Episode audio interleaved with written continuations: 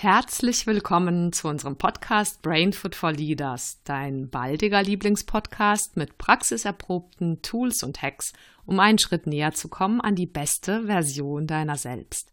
Mein Name ist Caro Schuler. The most important decision of your life is deciding whether you are truly committed to being happy, no matter what. Für mich heißt das, dass die wohl wichtigste Entscheidung für mein Leben ist, mich wirklich zu verpflichten, glücklich zu sein, so oft wie möglich entspannt, freudvoll, frech und flexibel, egal was da ist. Egal welche äußeren Umstände, wie viel Stress, wie voll der Schreibtisch, wie knapp die Zeit, wie viele Herausforderungen im Job oder mit den Kindern, wie viele Pannen, vermeintliche Fehler, sogenannte Probleme, Herausforderungen im Leben. Damit meine ich persönlich kein krampfhaftes, unechtes, positives Denken, das, finde ich zumindest, sofort spürbar ist, wenn ein Mensch eigentlich innerlich alles andere als gerade entspannt und glücklich ist. Ich meine keine Maske, kein Fake, kein Chaka. Was meine ich damit? Kennst du so kraftvolle Momente, zum Beispiel, wenn ein Baby das Licht der Welt erblickt und du dieses Geschenk erleben darfst, dass ein neuer Erdenbürger wirklich da ist? Kennst du diese Situation, in denen ein Mensch, den du liebst, einen schlimmen Unfall hat und überlebt und euch plötzlich bewusst wird, wie wertvoll und einzigartig dieses Leben ist? Oder kennst du so Momente, in denen du etwas machst, wovor du Höllenangst hattest und es dir gelingt? Nach dem Motto Face Everything and Rise, was die Anfangsbuchstaben von Fear, also Angst sind.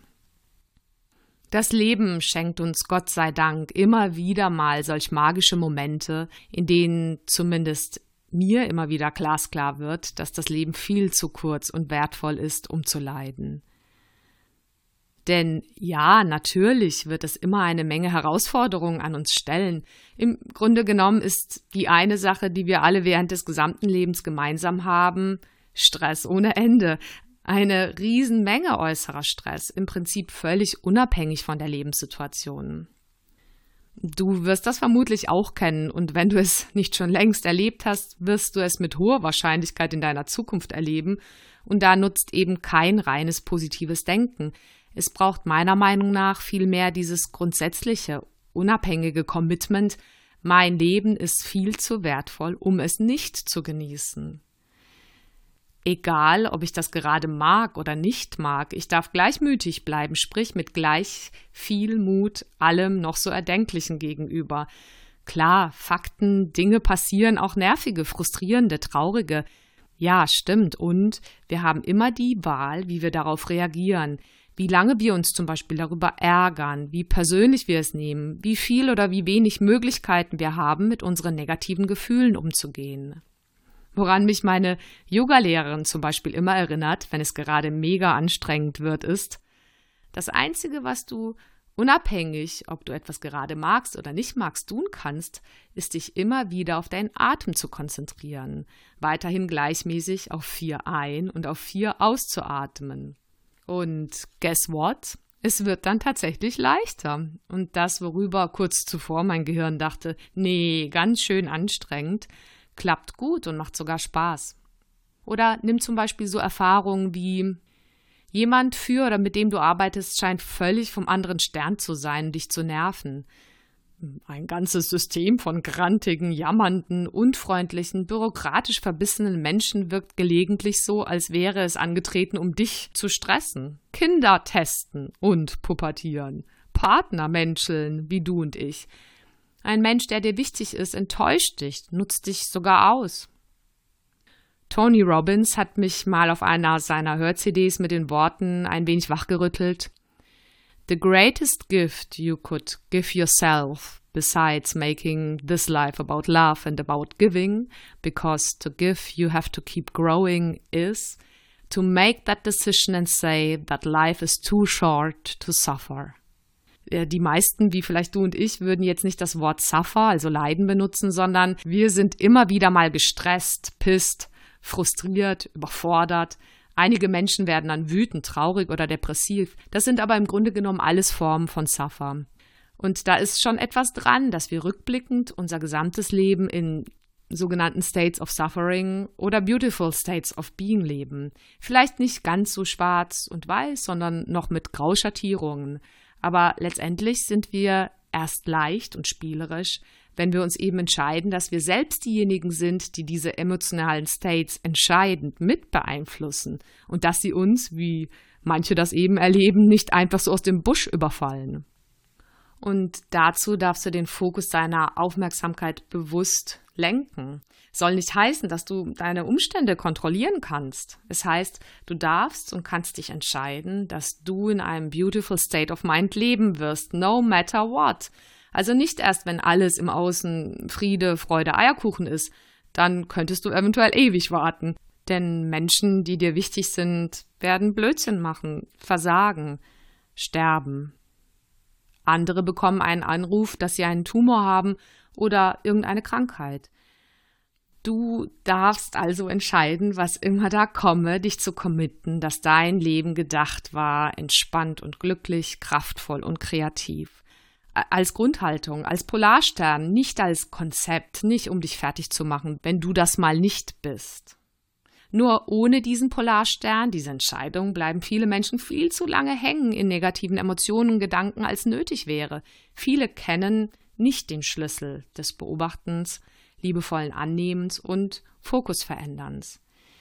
Wir haben aber alle Momente, in denen uns das gelingt. Und stell dir vor, manche Menschen, die es von außen betrachtet viel härter haben, vielleicht als du und ich, finden immer wieder etwas, wofür sie dankbar sind, wofür sie da sind, wofür sie brennen.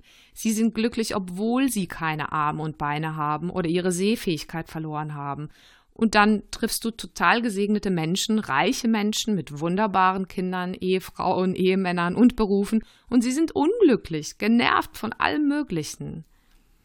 In zufriedenen, glücklichen States finden wir immer etwas, was wir wertschätzen, wofür wir dankbar sein können.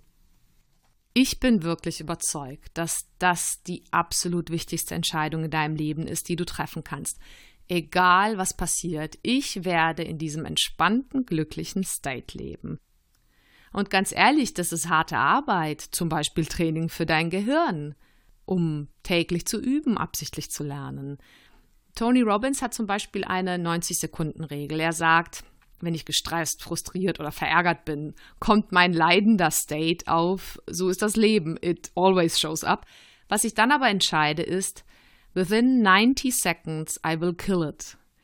Denn in diesem leidenden State kann ich nicht da sein für meine Frau, meine Kinder. In diesem leidenden Zustand werde ich mich, auch wenn ich ihn löse, sogar danach miserabel fühlen, da ich ein Problem aus einem gestressten Zustand heraus und unter Druck gelöst habe, richtig? Also, ich kann ehrlich gestehen, das kenne ich und überzeugt mich. Was kennst du so im Umgang mit unerwünschten negativen Gefühlen und Suffering States? Hier mal vier kurze Ideen, die ganz praktisch helfen können. Erstens. Wie wäre es mit einem Ritual der drei Minuten Abkotzzeit? Zum Beispiel mit deinem Liebsten.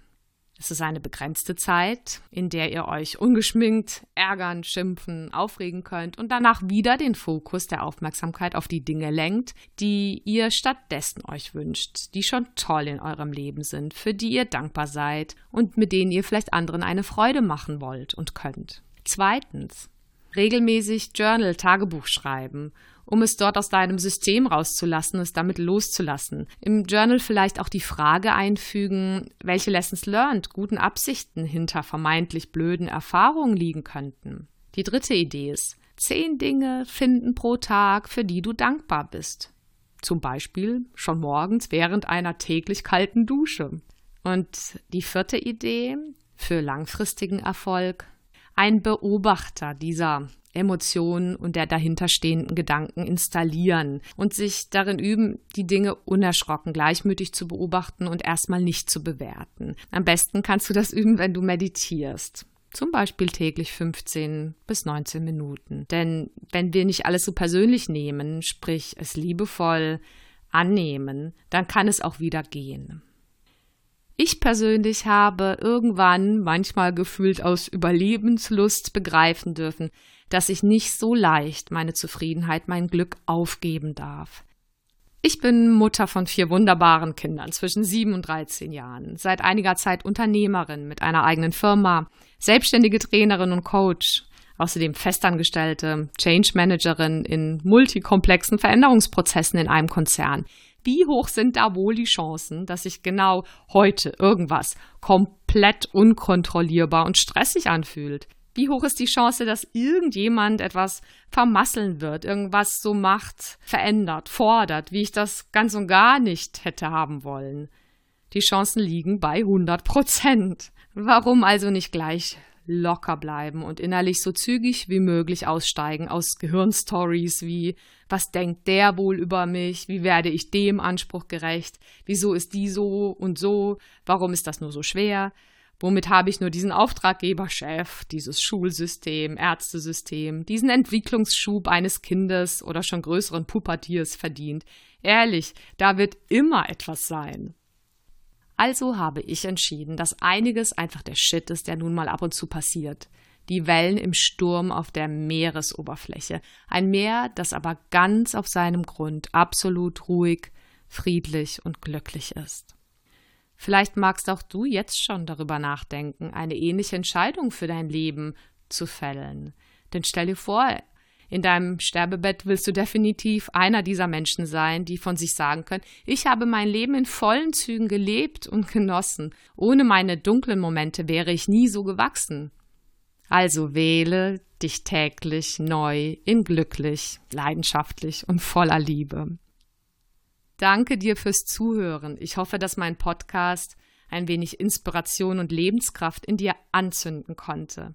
Mehr Folgen rund um das Thema Empowerment, Love Your Seasons und Lead Your Life findest du auf iTunes, Spotify und auf unserer Webseite www.brainfoodforleaders.com. Ich freue mich total über ein Feedback von dir bei iTunes und wenn du unseren Podcast weiterempfiehlst und wenn du magst, abonnierst.